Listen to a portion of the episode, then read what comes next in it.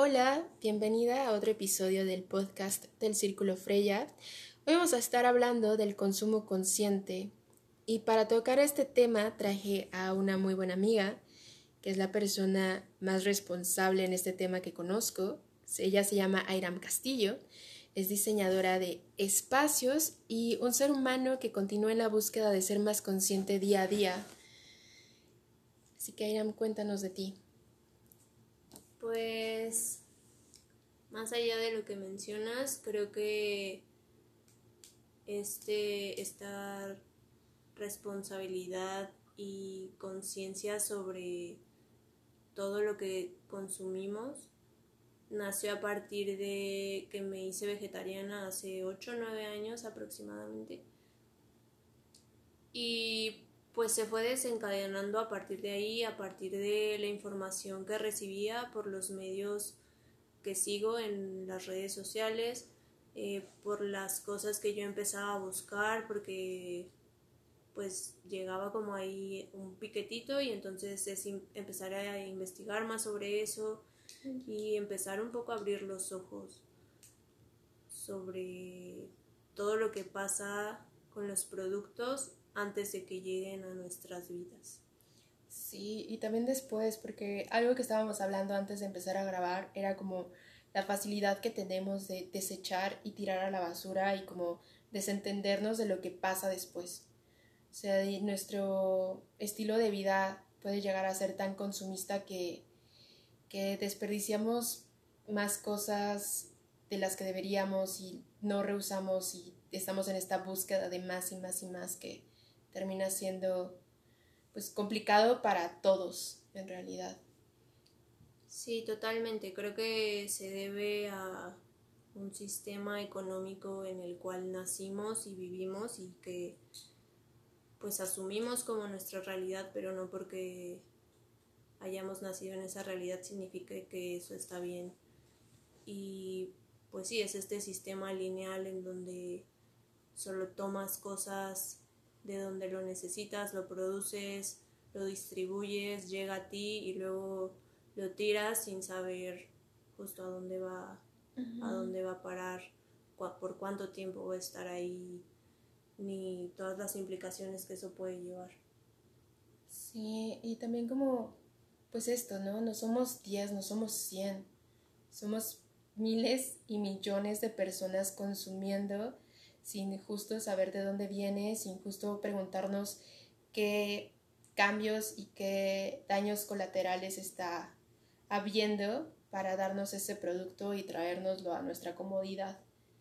Y pues pienso que justo es momento de parar y que la cuarentena nos, nos lleve a eso, a, después de tener un contacto y acercarnos a nosotras mismas, tener esta responsabilidad para hacia los demás, y creo que en eso lo has hecho bastante bien. O sea, yo desde que te conozco, que ya son como 7, 8 años, siempre has estado en esta búsqueda continua de, de qué es lo mejor y hacia dónde va y, y, y cuáles son las cosas que podrían parecer pequeñas acciones que si las hacemos entre todos harían grandes diferencias.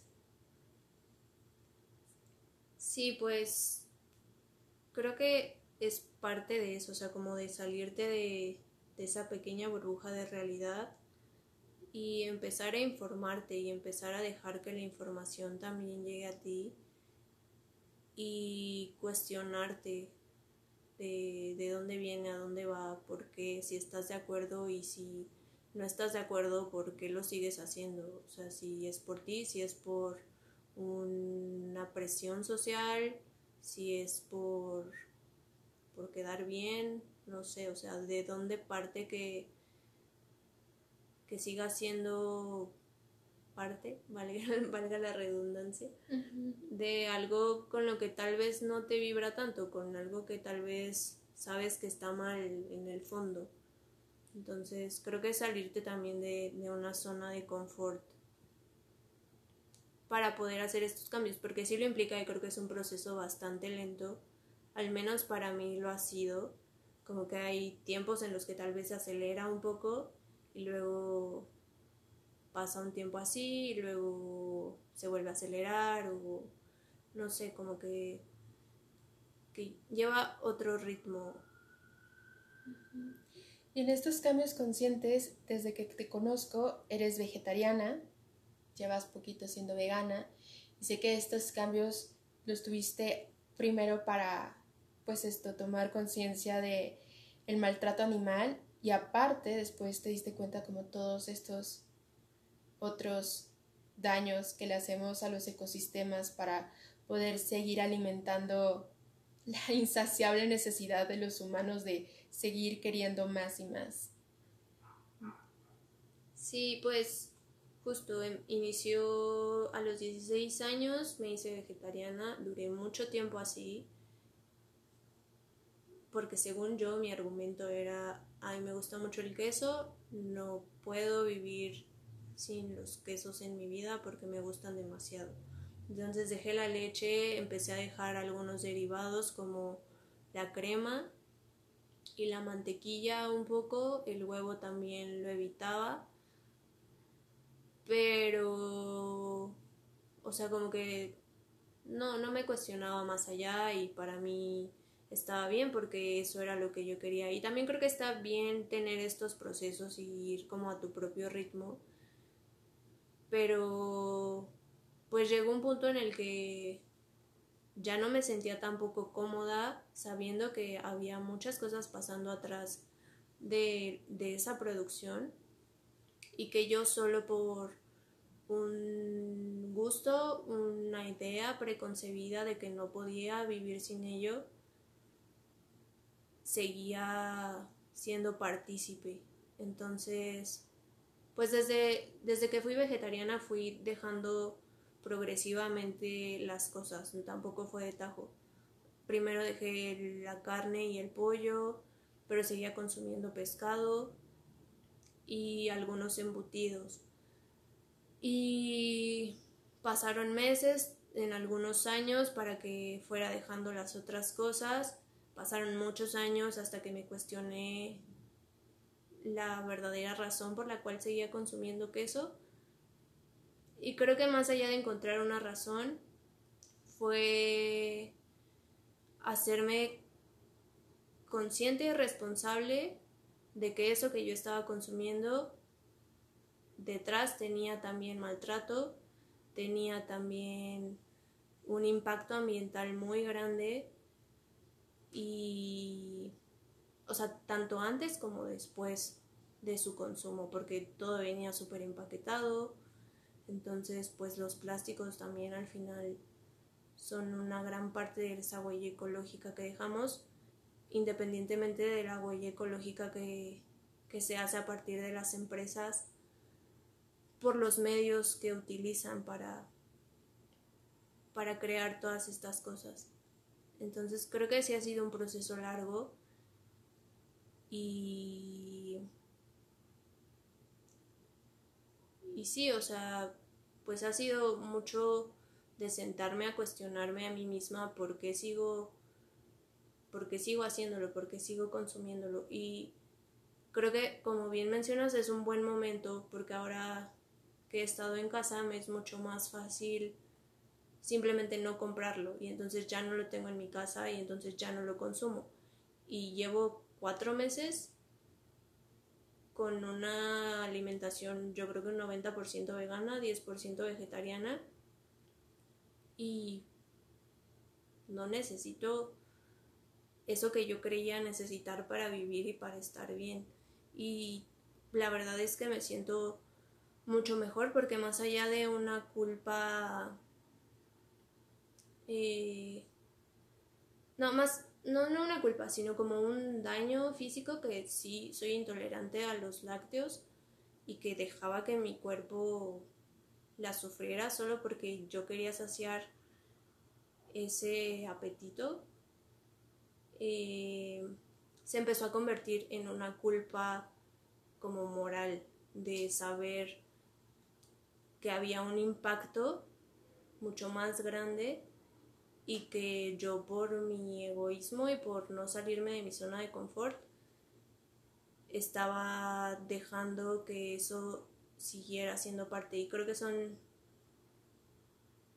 pues yo, yo pienso que son pequeñas acciones pero que al final si se van sumando una, una, una, una, de pronto ya vamos a ser mayoría y entonces pues esas empresas no van a tener opción más que mejorar sus servicios, mejorar eh, la forma en la que están produciendo y pues eso creo que como generar un cambio, ¿no? Porque pues si estas empresas no se tocan el corazón para ver qué hacen mientras siga habiendo como este flujo de dinero y estas entradas. Y pues con este podcast, en este episodio no tratamos de evangelizarte hacia el vegetarianismo o hacia el veganismo, pero sí como crear conciencia de que pues si estamos viviendo lo que estamos viviendo es porque empezaron a, dañar un ecosistema donde no estaba, no era ideal que hubiera ganado ahí. Y esta cercanía con especies exóticas y la comida y, bueno, vacas y todos estos animales de granja siguen generando problemas, sigue generando, por donde lo veas, daños. Y pues justo como no es que dejes de comer carne, porque sé que vivimos en un sistema como social y familiar de tacos y de sí, pues comer carne diario. Y aparte de que tu cuerpo no lo necesita, o sea, es muy complicado. Yo creo que sería un caso muy particular de que tu cuerpo te pidiera carne. Sí podrías ir bajando el consumo a cuatro días para después hacerlo tres, para después hacerlo dos, para que este, esto sea más y más, eh, no sé, espaciado uno con el otro, una comida con la otra y pues así ir moviendo y marcando la diferencia. Y yo entiendo que hay muchas empresas que ahora se empiezan como a empiezan a tomar ventaja de el cambio social hacia el veganismo y hacia el vegetarianismo, sacando productos excesivamente caros y como igual, o sea, necesarios, cubriendo otra vez el consumismo desde otra otra bandera, pero de verdad que empezar a hacer tu vida así, de ir a comprar al mercado y quizá comprar como para menos días, para que termines bien con tu fruta y tu verdura y como pasta y quizá que sí un poco menos de queso porque igual el impacto es muy pues es tan fuerte como el de la carne, así tal cual y las huellas que dejan en animales se me hace incluso como más terrible que la carne. Y pues sí, son pequeños actos que no solamente va del vegetarianismo, sino como de de las servilletas, de las bolsas de plástico, o sea, así como fue el boom y la moda de los popotes, tratar de llevarlo eso hacia donde estemos viendo unicel y hasta donde estemos viendo plásticos y hasta donde estemos viendo pues eso donde nos dan la comida como justo ahora que se está o sea que puedes hacer como este cambio para bien o estar pidiendo Uber Eats diario y ir al súper y comprar como tus espinacas en bolsa y como esta esta alimentación sana, hacerla de forma más correcta y más natural y aparte como local para ayudar a las empresas que nos rodean, a las pequeñas empresas que están alrededor de nosotras.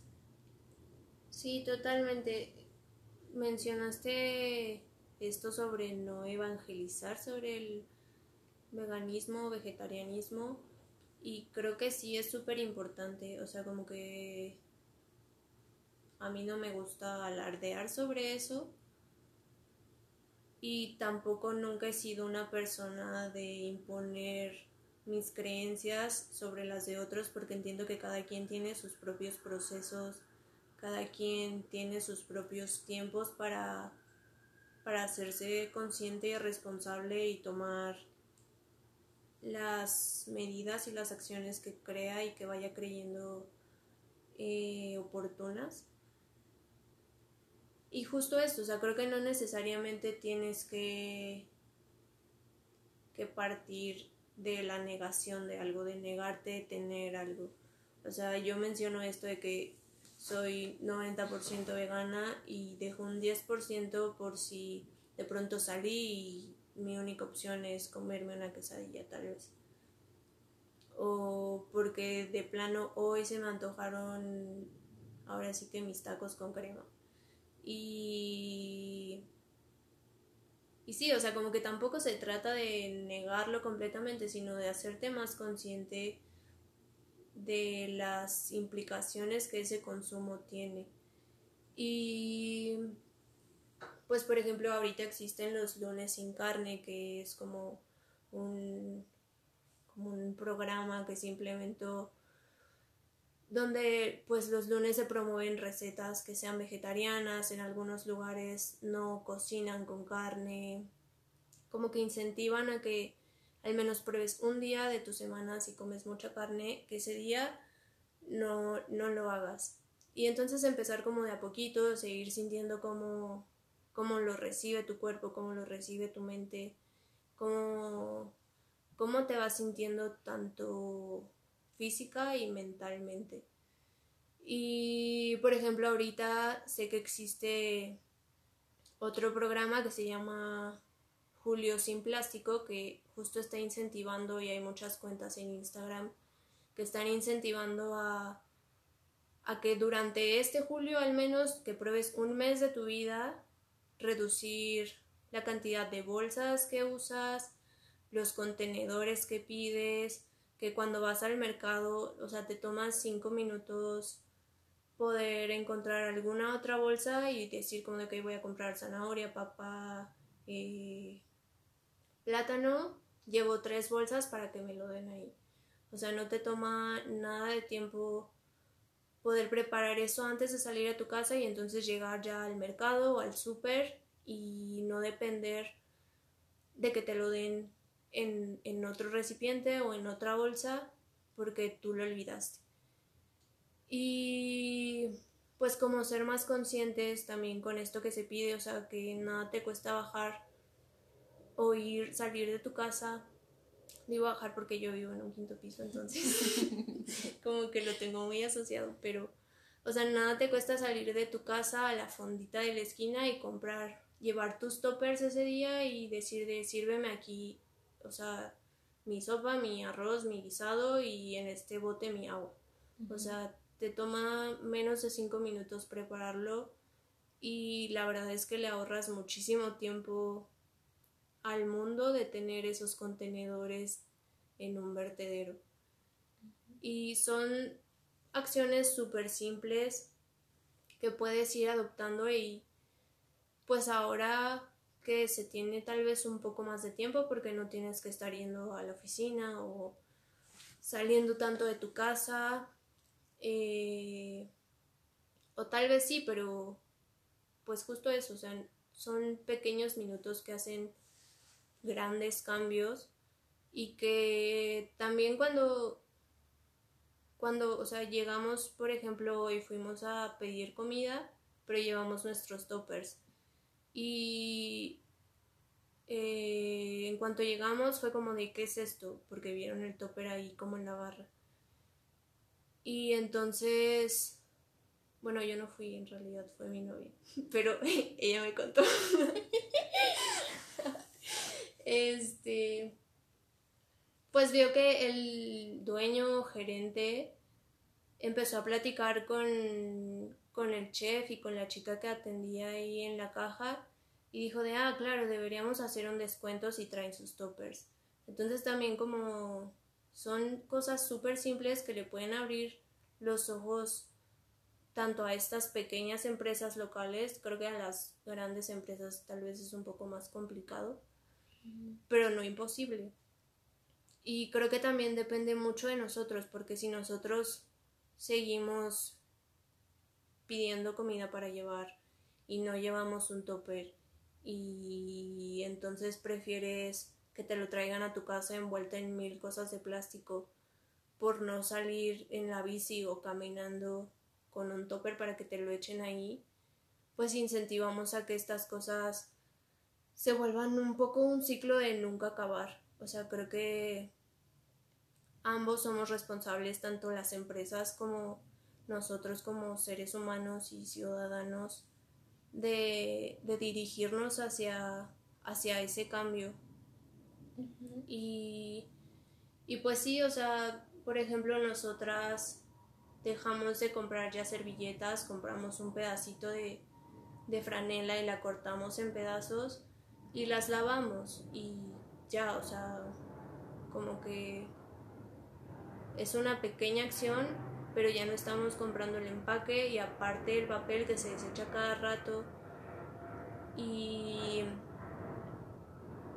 y no sé, o sea, como que son cosas súper simples que no te toman nada de tiempo y que solo es salirte un poquito de tu zona de confort.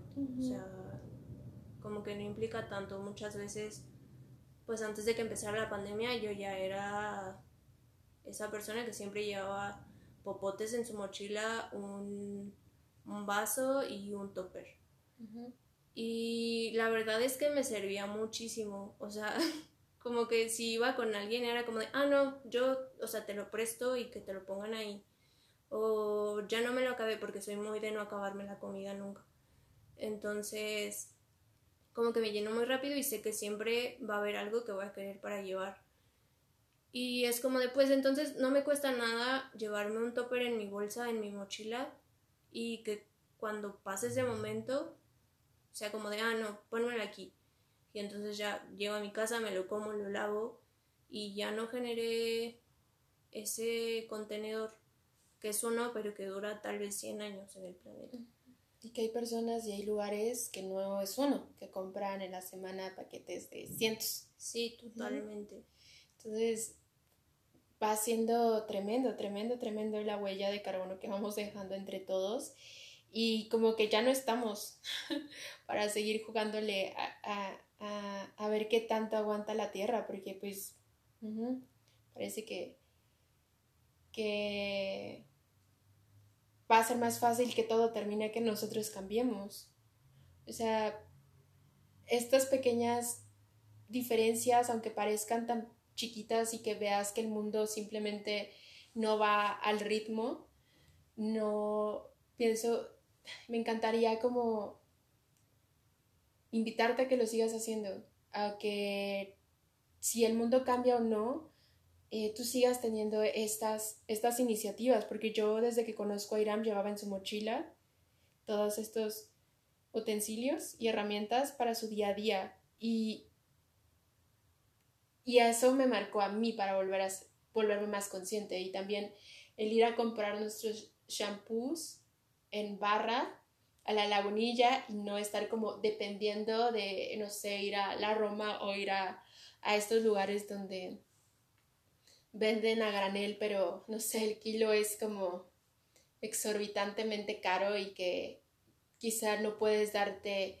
como el lujo de estar consumiendo siempre ahí. O sea, hay maneras, hay maneras y no solamente es como por el medio ambiente, también te ayuda a, ser más consciente de tus ritmos y ser más consciente de la sociedad que te rodea, volteándolos a ver, a consumirle a alguien local que a una empresa y tratar de consumir productos mexicanos que extranjeros y tratar de buscar alimentos de temporada, alimentos mexicanos para que no tengan que ser traídos desde, menciónalo, así nómbralo, y es también como el transporte y como, o sea, la gas que se ah, tuvo que utilizar para llevarlo de un lugar a otro, la explotación que muchas veces puede tener esos alimentos.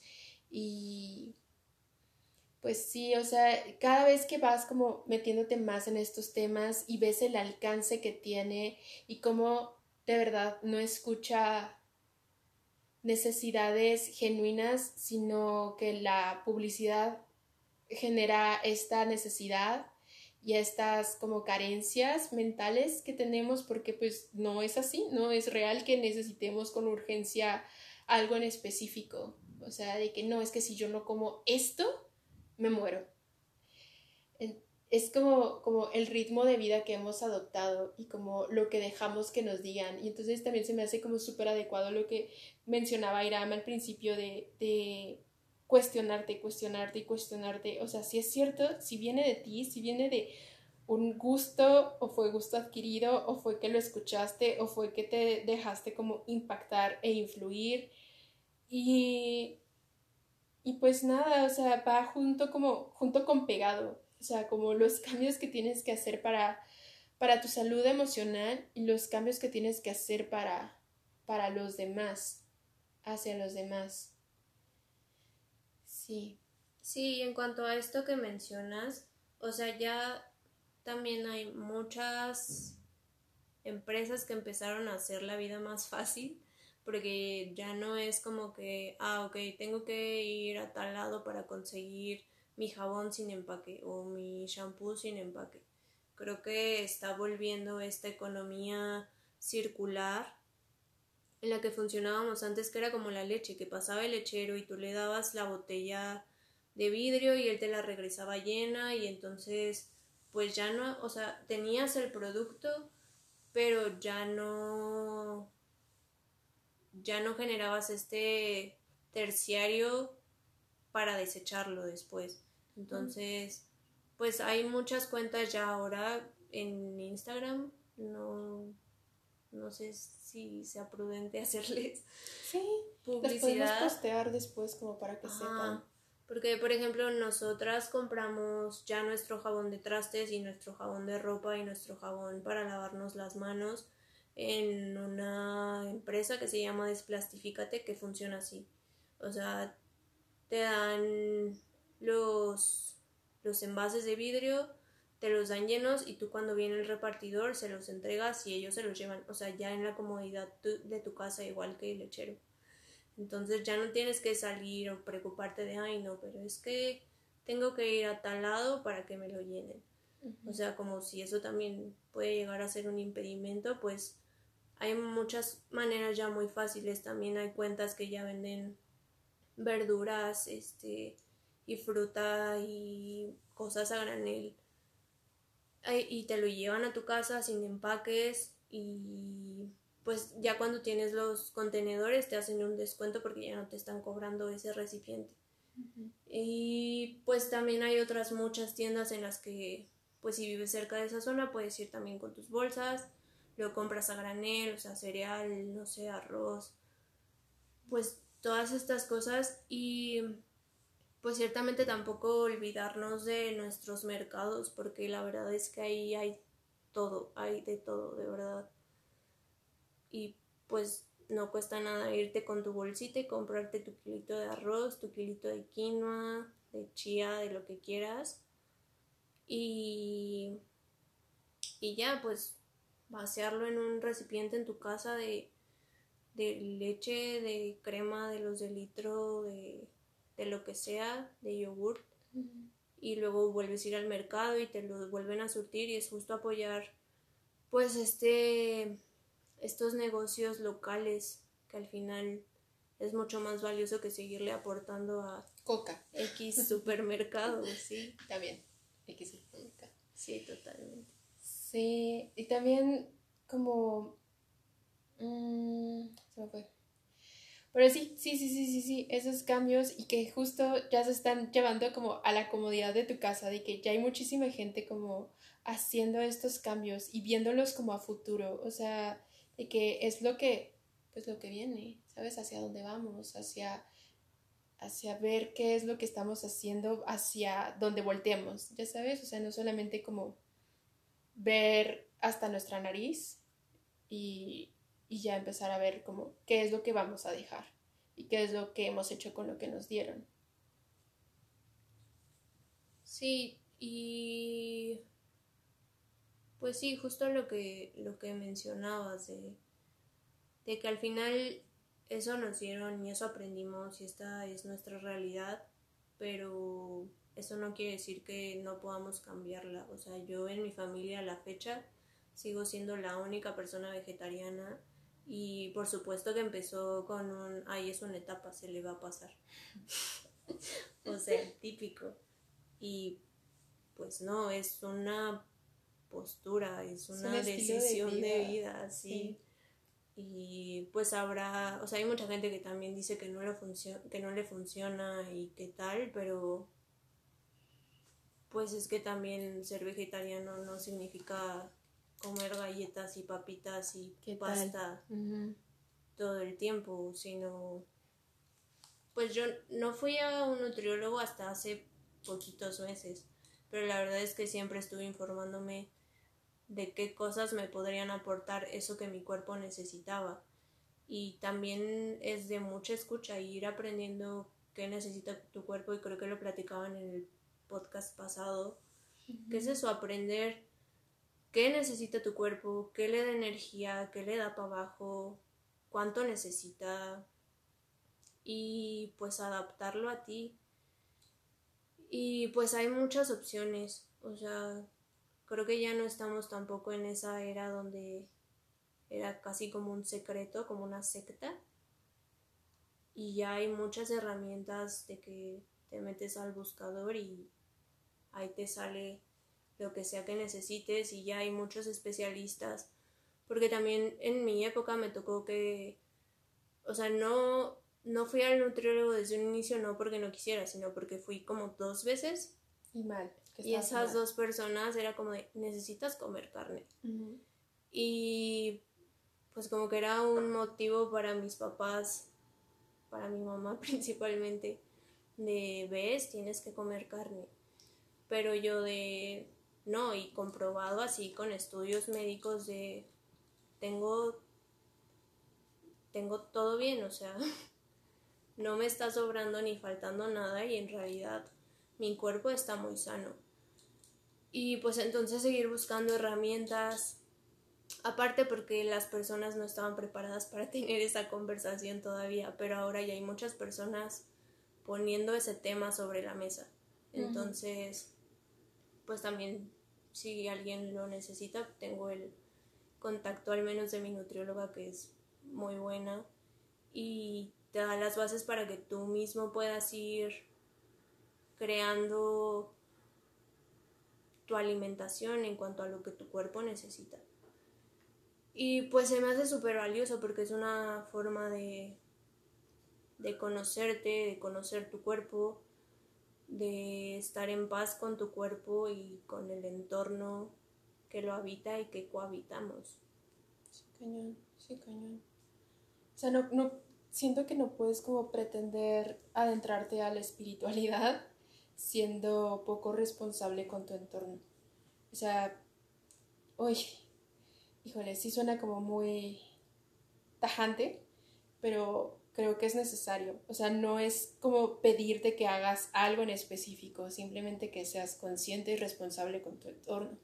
También energéticamente yo siento, y te lo juro, lo he sentido, que cuando he comido un mamífero, mi cuerpo lo resiente. O sea, como la vibra energética de la, oye, pues tal cual, de la muerte, de estar comiendo un pedazo de un ser sin vida y todo el proceso, eh, le afecta, me afecta internamente, me afecta en mi digestión, me afecta como en mi estado de ánimo.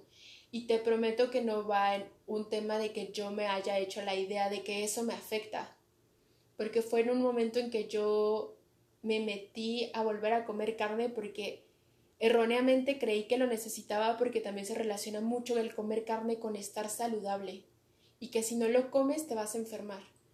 Y no es tanto así, tienes que ir escuchando y sabiendo. Entonces yo entré con esta apertura de querer sanarme a partir de comer carne y me sentía peor. O sea, sí sentía como no estaba vibrando.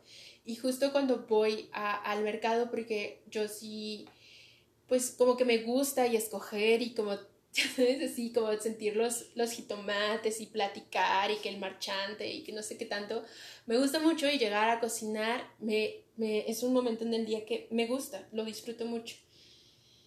Y me he dado cuenta que entre más verduras y frutas como, o sea, que estuvieron como como alimentándose del sol, es como si yo también pudiera alimentarme de la energía del sol. Y a veces, o sea, los animales de granja ni siquiera ven el sol.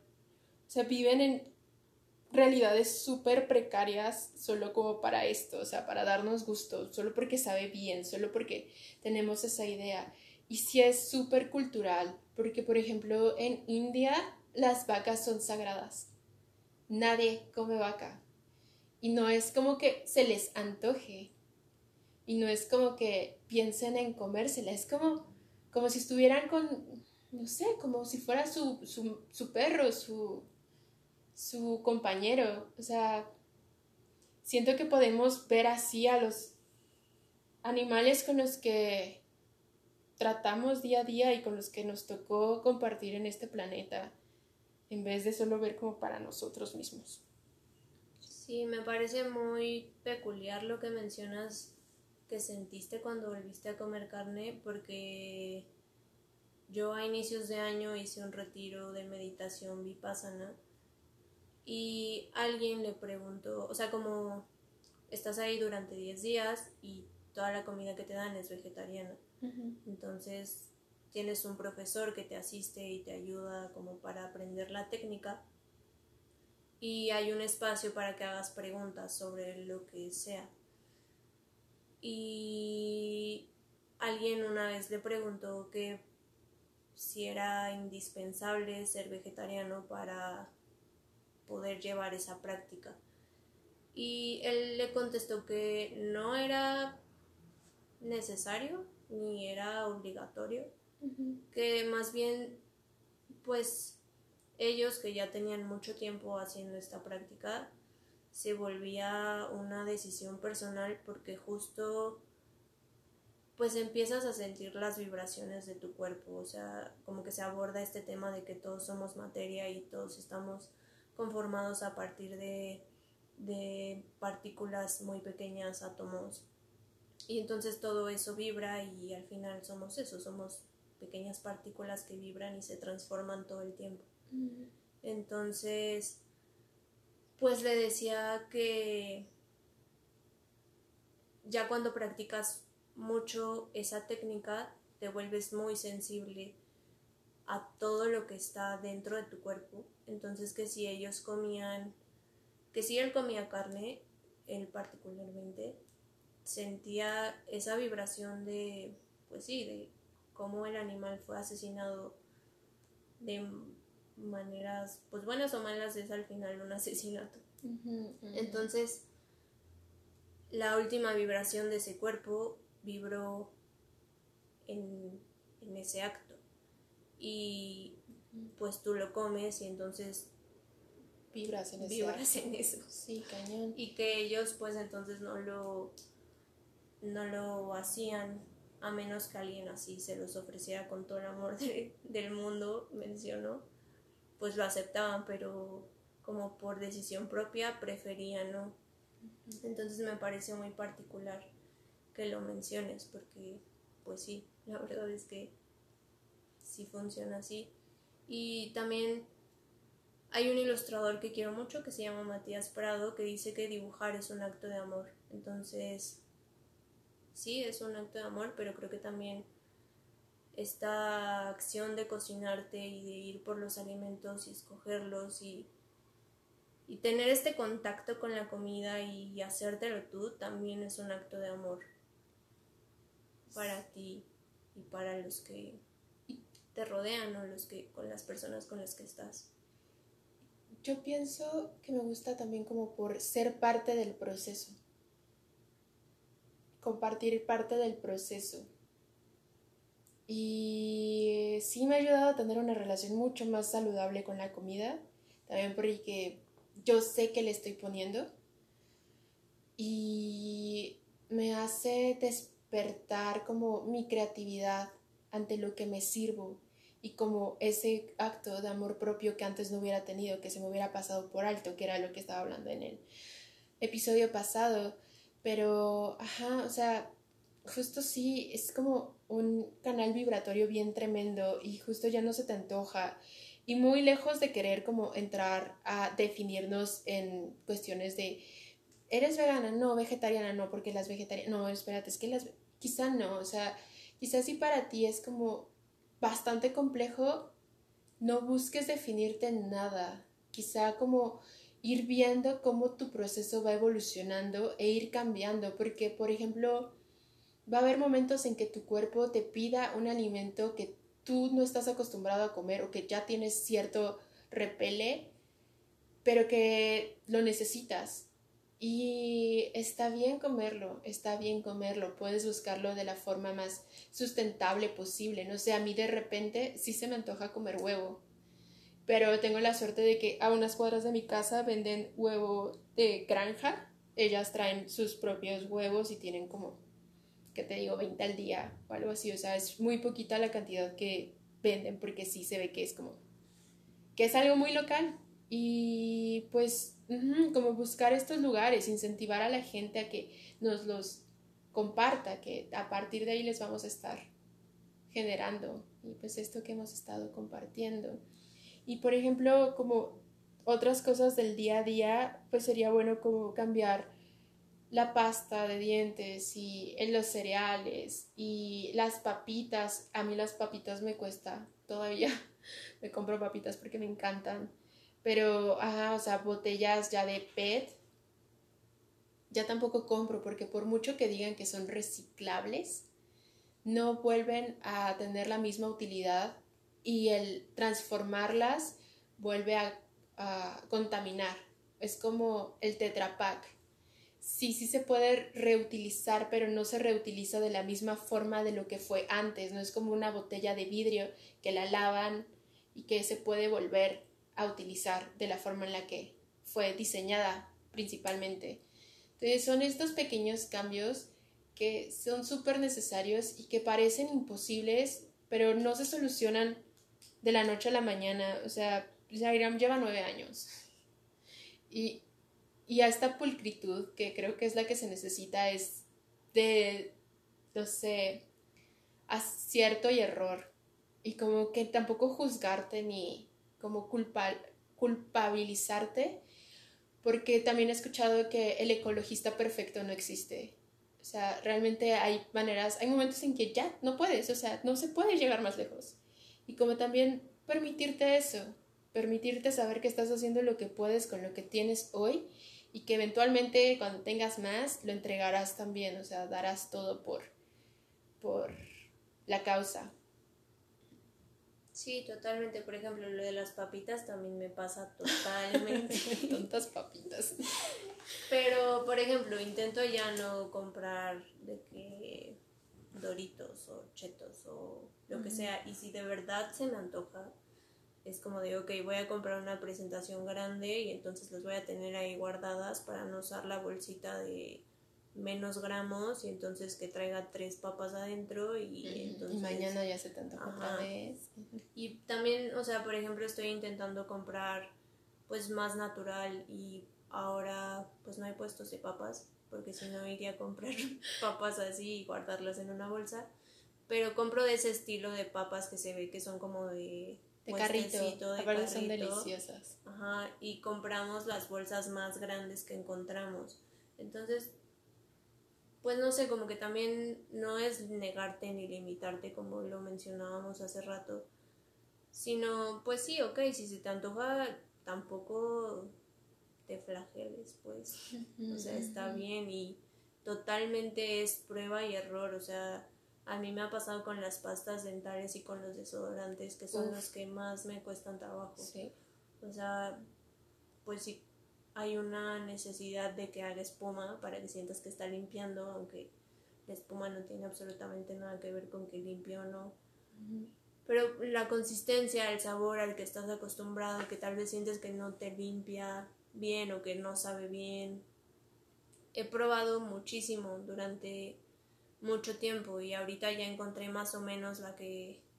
No, sí, ya encontré la que más me gusta hasta la fecha, pero ya probé un montón y ya probé también un montón que venían en empaque y que solo la compré porque tenía menos ingredientes o ingredientes que al menos yo podía pronunciar y que sabía que conocía.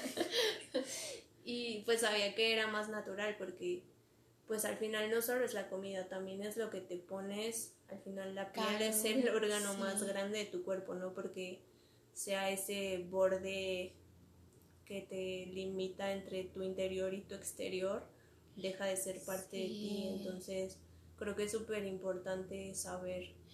Y elegir y, y, como observar a quién le estás comprando, ¿no? Porque, pues como yo tengo entendido que los humanos empezamos a utilizar ropa para protegernos del ambiente. Y después sí empezó a ser una forma de buscar tu autenticidad ante los otros. Pero pues era como de que edad de piedra, o sea, de que ahí tus, tus pieles las combinabas y hacías el conjunto y todo esto.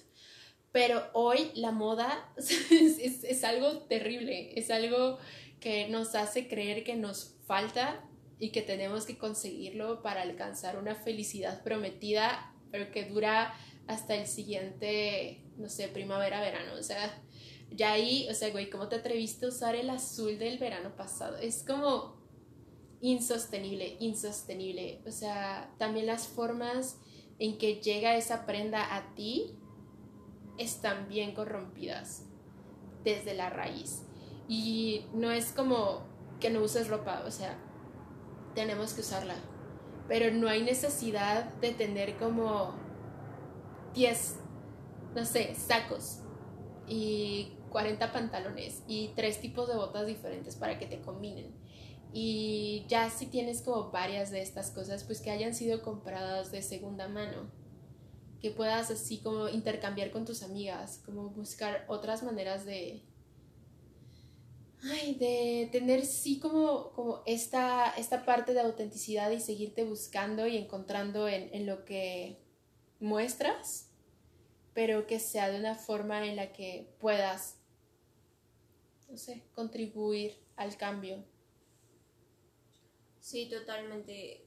Eh, estos últimos meses he estado estudiando un poco de moda y es la segunda empresa más contaminante del mundo, es la que de las que más dejan huella de carbono, es de las que más eh, ensucian las aguas, como microplásticos y aguas residuales y todos estos procesos y sí, resulta insostenible. La verdad es que es un tema bastante amplio, pero, o sea, como que ya se volvió parte de nuestra identidad la ropa. Pero creo que hay maneras también, o sea, como las hay en la comida, las hay en la ropa y creo que también no es totalmente responsabilidad de las marcas dejar de producir de tales maneras sino que también es una responsabilidad nuestra para dejarles de comprar y dejar pues de estar en este ciclo de que nosotros le pedimos, nosotros les consumimos, nosotros les compramos, ellos no lo dejan de hacer y nos lo siguen dando porque nosotros lo pedimos. Y entonces ya es un ciclo de nunca acabar y creo que sí hay formas y hay maneras de poderte seguir expresando a partir de la ropa, pero que sean más sostenibles. Sí, sí, sí. lo podemos ver, ¿no? Como ahora que abrieron Delta y que había fila y que Sara regresó y fue el boom y las ofertas y demás. Como, ¿de verdad necesitas otra bolsa? Como este rollo también de ser más minimalista con lo que usas y con lo que tienes te lleva a tener una vida mucho más sustentable. Y sí, o sea, no es como que vayas a utilizar unos no sé, pantalones diferentes para cada ocasión. Pero también como dejarnos de fijar en eso, como dejar de pedirle al otro que su ropa, no sé, tenga tal estado o tal forma o, o, ya dejarlo de ver como de forma tan clasista como se ve de las marcas que luego son tremendamente caras y los materiales no son como tan ah, de acuerdo a la calidad de las mismas y solo es por la idea de venderte este prestigio, creándote la necesidad. Sí, totalmente. Eso he aprendido que se debe a un sistema de obsolescencia donde hay una cosa de las empresas que como se ve mucho más en los, eh, en, en los aparatos electrónicos, que las empresas ya lo hacen como un poco adrede de que sacan un celular que es igual a otro, pero como es más nuevo, entonces tú ya lo quieres y entonces lo anterior ya se, se vuelve obsoleto. Y también hay como una obsolescencia inducida donde tú crees que eso ya es obsoleto, que pasa, es mucho más claro más bien en la ropa con las temporadas, que al final son cíclicas y todo el tiempo están retomando cosas de temporadas pasadas, de épocas pasadas, de colores pasados, de tendencias pasadas y pues sí, o sea, se va transformando, pero al final en esa transformación tú ya tienes esta idea de que ya es obsoleto eso anterior y entonces ya lo desechas. Y pues es empezar a cuestionarnos ese sistema que nos han impuesto y que se ha empezado a como a normalizar dentro de nuestras vidas y darles un giro, o sea, somos tan responsables como las empresas aunque nuestro impacto tal vez sea un poco menor, pero pues sí, creo que es un sentido utópico de, de vida, pero no creo que sea imposible, creo que cada pequeña acción puede ser un, un paso hacia esa utopía de un mundo más más empático y más en amor y más compasivo y más respetuoso. Sí, sí, sí. Sí, donde no sea como yo humano estoy por sobre ti, porquito. Por eso, ajá. O yo humano estoy por sobre ti, sociedad y niños que trabajan para, ¿saben? O sea, y no es como que todos estos temas escabrosos te los estemos contando como para generarte remordimiento pero son cosas que se tienen que hablar, que tienen que salir a la luz, que tiene que haber, oye, mira, date cuenta de dónde viene esto. Y después de que lo utilices, se va a ir a este otro lugar. O sea, no es bonito de saber, no es bonito saber que tú estás contribuyendo a algo tan feo, no, no sé. Ajá. Y, y a esa misma responsabilidad se tiene, o sea, después de tenerla a ese grado de para con los demás, empiezas a tener también contigo misma y con lo que consumes de, de que sea de calidad. O sea, no tiene que ser costoso para que sea de calidad. Un jitomate del mercado te juro que tiene calidad.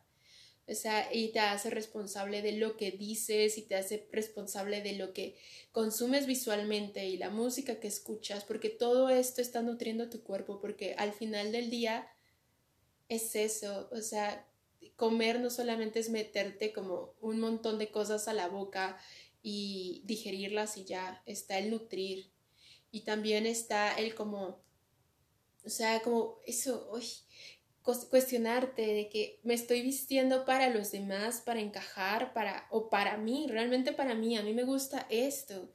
Y quizá por acá va más mi estilo y como empezar tú a apropiarte de, de tu tendencia hacia lo que sea, no dejar que la masa te envuelva en su discurso de, de necesidad, porque sí, mientras siga dándole números no va a cambiar y eso es una realidad y es una realidad bien triste porque no les va a importar que el último árbol se caiga, ¿sabes? Si siguen teniendo sus dólares. Sí, creo que es un panorama que, que no suena padre ni alentador, ni mucho menos. Pero por otro lado, creo que todos los seres humanos son seres creativos y creo que podemos utilizar esa creatividad y ese, ese poder de creación para crear un, un entorno más apropiado para todos los humanos. Para todos los seres. Sí. Como regresar a ver como la esencia en cada ser, ¿no? También como en las plantas, porque pues también está esto. Sí, de que pues también matas plantas pero no tienen un sistema nervioso.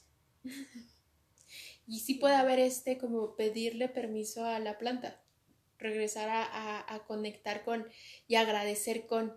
es como volver a agradecer el alimento y, y, a medida de lo posible tener tú tu huertito y como deslumbrarte de comer algo que se dio frente a tus ojos y deslumbrarte al ver una flor que se dio y como que empiezas a ver los pequeños detalles y ya como eh, la propaganda deja de tener sentido cuando empiezas a darte cuenta que siempre tuviste todo y que nada más. Sí, totalmente me hace sentido esto que mencionas y conecta mucho con, con algo que creo que perdimos que es súper valioso, que tiene que ver con, con lo que veneraban nuestros ancestros. No porque la religión o las creencias de hoy estén bien o mal, porque no quiero entrar en esos temas, pero creo que sí algo que tenían ellos era que veneraban las cosas más simples, pero creo que las más necesarias, las que necesitamos como seres humanos, como el agua, el viento, el fuego, la tierra, las semillas, la fertilidad. Y pues creo que era una forma súper bonita de estar en conexión y en contacto con eso que nos da vida, ciertamente. O sea, creo que lo demás sobra, porque si no tenemos eso esencial, ahí sí de verdad no tenemos nada. O sea, sí, sí, sí, sí, sí. Si te pones a pensar que si necesitas como esos pantalones o ese pedazo de carne o aire, Sí, la respuesta es obvia y no le damos la importancia al aire que deberíamos. Incluso es como muy divertido ver las botellas de plástico de agua que nos vendan agua en plástico. O sea, es como la tenemos abriendo la llave y utilizando un filtro. No, no necesitamos mucho más y como gastamos menos dinero y es sustentable y, y sirve. Y pues sí, o sea, en realidad las cosas tremendamente necesarias las tenemos en grandes cantidades y gratis. Y las que no son gratis, de verdad, son muy económicas porque te lo comparto yo de que voy al mercado seguido y compro mis verduras como tres veces a la semana me doy la vuelta. He estado gastando muchísimo menos de lo que gastaba antes de que empezara la cuarentena. O sea, no, no he sentido como este cambio en la economía porque también mis compras han variado y se han hecho mucho más buscando lo, lo, que sí necesito, lo, lo indispensable para mí, sin, sin, caer en este juego de lo que creo que necesito. Y si justo como mencionas de antes lo venerábamos tanto y estábamos tan en contacto y podíamos respetarlo, ya sabes, o sea, se respetaba el río porque veían cuál era el, la, gran, la gran escena de cuál era el proceso y qué era lo que llevaba a todos y respetaban el proceso de, de sembrar y cosechar y el proceso de las estaciones y estar en contacto.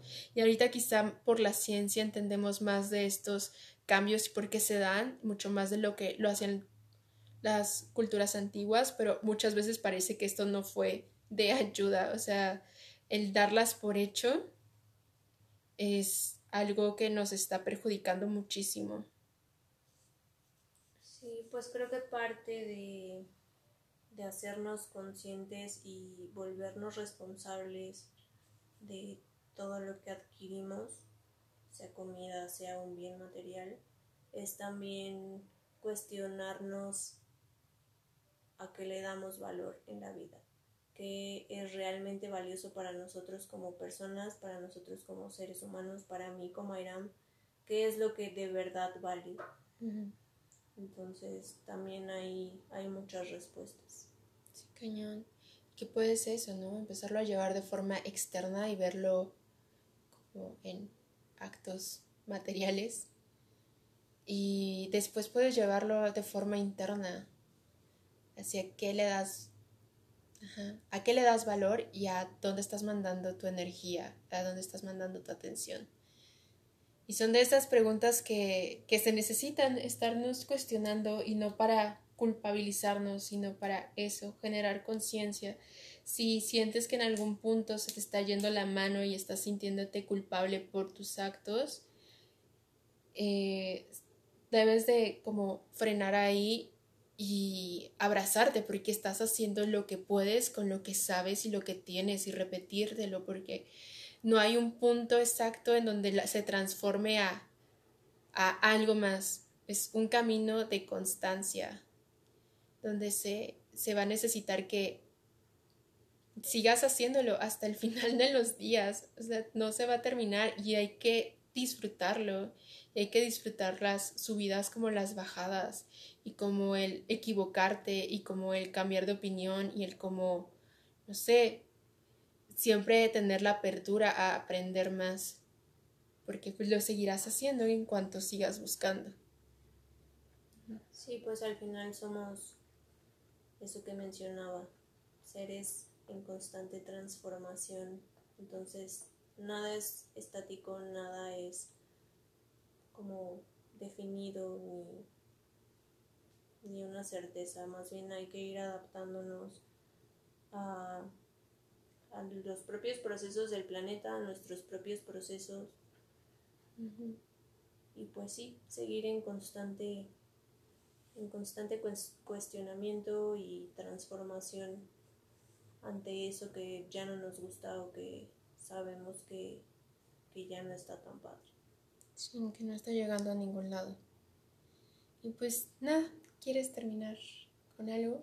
¿Quieres compartir como los productos que te han funcionado? Porque creo que es como ahorras mucho dinero y tiempo, ya que ya pasaste por ahí. Sí, pues Ahora hay una chica que hace sus propios productos como de higiene y a ella es a la que le compro la pasta que es una barrita sin empaque y está súper buena, tiene varios sabores. A ella le compro shampoo en barra y acondicionador en barra que también está súper bueno y son los que más me han funcionado. Eh, hay otro, en realidad es un producto multiusos que es de Dr. Brunner, lo venden en las farmacias de San Pablo y es un jabón que lo puedes usar hasta para plagas en tus plantas como pasta, como lavatrastes, como shampoo, como jabón de cuerpo, o sea, es multiusos. Entonces también está bueno y es otra opción. ¿Cómo se llama el jabón? Es del Dr. Bronner, así literal, y hay de varios. Ah, creo que sí lo he visto. Ajá, es como un señorcito ahí. La etiqueta tiene mil letras. Sí, sí, sí, sí, sí, sí, sí, sí, sí, sí, Que sí, son como de California, ¿no? Que tenían un shampoo de hemp. Sí, creo que sí. Alguna vez lo probé, sí. Y la chica que mencionabas antes de los productos. Eh, se llama Rebeca, no, hasta donde sé, no tiene redes sociales, o sea, como que sigue siendo bastante personal el contacto. Pero pues sin problema, si alguien está interesado, te puede mandar ahí un mensaje y le pasamos su número para que le escriban directo. Hecho. Porque sí, es súper local, o sea, como que de pronto en el carro de su mamá se las entregas, como que sí, es muy, muy pequeño. Y ¿qué más? Pues servilletas, de verdad pueden comprar cualquier franelita, incluso en el mercado, en el súper, la cortan en tamaños que ustedes crean considerables y ya tienen muchas servilletas por muchos años. Eh, nosotras recién compramos un ecofiltro, lo acabamos de instalar, pero parece que está súper bueno porque tenemos otro que la verdad es que los filtros son desechables. Entonces, este lo que tiene es que es una maceta de barro como con capas de plata coloidal y de varias cosas para filtrar el agua y quitarle los microbios. Y pues esa cosita de barro que es la que filtra el agua te dura dos años y al final cuando ya deja de de servir, la puedes usar como una maceta para tus plantas o para compostar o para lo que necesites. Y pues lo compramos porque nos, se nos hace una mejor opción. ¿Y dónde la compraron? ellos sí tienen redes, así los encuentran como Ecofiltro. Eh, pues tienen su página web, Instagram, Facebook. Mm. Y ¿qué más? Pues cereales la verdad es que hay un buen, o sea, Está Botánica Granel, que está en la Roma, creo que en Green Corner también. Hay otro que se llama Jericho sin desperdicio, que es una página que solo es en línea y te lo llevan toda tu casa. Y funciona con este sistema circular de frascos, te los regresan, los regresas, te los dan llenos, bla, bla, bla. Eh, existe Refilea, pues nosotras estamos usando, en Refilea también hay como aceite de coco, hay shampoo, como shampoo normal, pero te lo rellenan, eh, jabones para trastes y también siguen existiendo estos lugares locales como antes, no sé si lo vi que no sé si soy demasiado grande, pero pasaban señores en sus triciclos con galones gigantes de que el ah, suavitel, el cloro, el pino. Como de togo o algo así se llama, ¿no? Ajá. Entonces siguen existiendo estos locales donde venden ese tipo de productos, digamos, más comerciales, que pues tampoco están tan padres porque al final contaminan el agua. Pero pues si esas si esas son tus opciones, siguen existiendo y creo que solo es irte a dar una vueltecita por tu colonia y seguro ubicas una. Sí, sí, no, y que aparte, o sea, no tienes que empezar de cero a, hacer cambios como abruptos, o sea, puede ser este pequeño cambio de que en vez de comprar el suavitel cada tanto en Soriana, vayas con tu botecito a y así hasta que encuentres o tengas la posibilidad de cambiar el método. Yo tengo una amiga que lava su ropa con jabón Roma. Sí, la verdad es que todos esos, no me acuerdo cuál es la empresa mexicana, pero esa, la de Roma, Blancanieves, este, hay otro jaboncito. ¿Sote? ¿De verdad? Mm, es como el sote, pero es amarillo. Tiene un apellido como Hernández. no, ni idea. Esos son biodegradables, son mexicanos, pues sí tienen empaque, pero la verdad es que son una gran opción que se encuentran en lugares comerciales, pero que son locales y que son pues biodegradables y están súper padres. Tengo una duda. ¿Tú sabes si en Farmacia París rellenan? ¿Quién sabe? Mm, no, no sé, pero seguro si llevas tus frascos y se los das, como que ahí te lo dan. Porque también como que hay productos como bien hechos, no sé, me dan como mucha confianza y varios son como... Sí, ajá, justo hay como aceites, talcos, hay mil cosas, como si necesitas algo ahí muy específico de que, ah, aceite de argán o glicerina. Ajá, ah, ah, aceite de semillas de uva. Eh, sí, justo. Y pues sí, eh, el que les contaba donde venden, ahorita están vendiendo un sanitizante que se supone que hicieron como un componente que es súper bueno para eliminar el virus del COVID. Bueno, venden ese, venden para ropa, para platos, para pisos, para manos. Y pues igual se llaman Desplastifícate, tienen redes sociales, así los encuentran.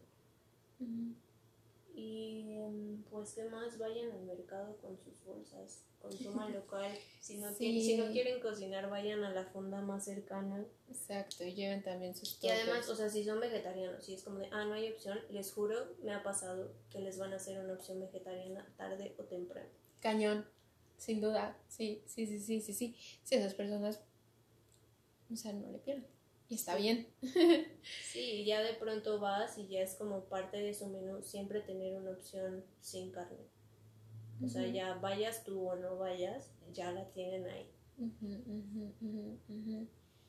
Mm, ¿De cosmética? Cosmética, yo voy a un lugar que pues no es tan sustentable. Lo que yo es que casi no uso maquillaje pero solo compro un polvo de arroz que venden en un lugar que está en Tacuba, en el centro. que tiene un 52 o algo así, un 54, ¿no? Un número con 50. Sí. Enfrente del mundial. Ajá, se llama, según yo se llama perfumería, así. y pues ahí también tienen muchos, o sea, tienen como para hacer perfumes, como aceites esenciales. Y también como un poco farmacia París. Y pues de lo otro que uso es de Ere Pérez, que también son como Mm. cosméticos más naturales. Y pues yo les he regresado así de que los botecitos de rímel o de... Como que tienen más esta onda de venderte un, una tintura que te sirve como para blush, para labios, para ojos. Y duran un montón, entonces casi no les compro porque me duran mucho, pero cuando necesito comprar de nuevo se los regreso. Y ya pues dicen que, bueno, le pregunté si les funcionaba y me dijeron que sí, entonces. Pues está chido. Sí, y, pero, pues no sé, también creo que hay un chapuzón a las redes sociales y seguro encuentran muchísimas más opciones en cuanto a cosméticos porque ya hay muchas. Sí, sí, sí, no, y está buenísimo. Está muy, muy chido. Y pues, ¿qué más? Pues la basura, por ejemplo, yo no tengo composta, pero si pueden hacerla, es una maravilla también hacer estos ladrillos de empaques. Yo tampoco eh, me he puesto a investigar para hacerlos, pero son una gran opción, así de que si se compran su bolsa de papitas, la meten al ladrillo y ya luego pues eso creo que lo están utilizando para... para Pero el ladrillo es una botella PET, ¿no? Ajá, es una botella PET. Entonces ya si se les antoja una coca con unas papas, pues ya ahí empiezan el ladrillito. y pues sí, o sea, por ejemplo, yo sigo comprando pan de caja y las bolsas en las que vienen las uso para tirar mi basura, entonces como que ya esa es la manera, separar su basura, ujú. súper importante. Súper, súper importante. Sí, pues creo que eso, en cuanto a comida, buscar que les rellenen lo más posible. O sea, el azúcar la pueden rellenar, la miel creo que la pueden rellenar o comprar botellas de vidrio y tal vez regresársela pues a quien se las vendió para que la vuelva a utilizar. Sí, también por eso que sea local, ¿no? Para que puedan encontrar como otra vez esta persona que les sea útil su botella. Sí, justo. Y también creo que se puede enlazar este, esta comunicación de, oye, te paso mi botella, porfa, dámelo aquí. Ujú, Y la otra persona de verdad no va a tener ningún tema, va a ser como de, ah, sí, súper, menos gasto para mí porque Sí. no gasto en un envase. Sí, sí, sí. Entonces sí. pueden entablar este lazo de comunicación con, ahora sí que sus marchantes. Siempre son muy, son muy buenos. Sí, ya, sí, como que ya en nuestro puesto al que siempre compramos fruta en el mercado es como de, ah, sí, ellas traen sus bolsas. O sea, Ajá. ya saben que no nos tienen que dar bolsas. Sí, sí, sí. Y también, o sea, al menos en el mercado de mi casa hay como puestecito de semillas. Sí, acá Entonces también. ya también es como, aquí, por favor. Sí, Sí. justo. Y sí, o sea, así lo lleves de vidrio, te pesan el de vidrio y ya luego lo ponen en ceros y te pesan tu producto normal. Y... Ay, iba a decir algo más, pero se me olvidó. Mm, Pues no sé, para todo. Nosotras, por ejemplo, comemos helado y llevamos así los toppers de crema que tenemos ahí ya de años y ahí nos ponen de que un litro, medio litro. Es como el contrario, ¿no? De que cuando ya tenías los frijoles adentro de un topper de helado, ahora es un topper de yogur y adentro hay helado. Qué Sí. delicia. Exacto. Sí, pues también empezar a investigar qué hay detrás de cada marca a la que le consumes Sí, sí, sí, sí, y sí. ver si están siendo sustentables, si están siendo responsables.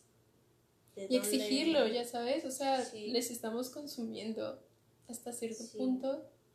Sí se puede como exigir de, oye, sería más padre, o ir con la competencia que sí lo hace. Pues en fin. Pues sí. Y eso, si pueden tengan sus huertos también, se van a ahorrar mucho.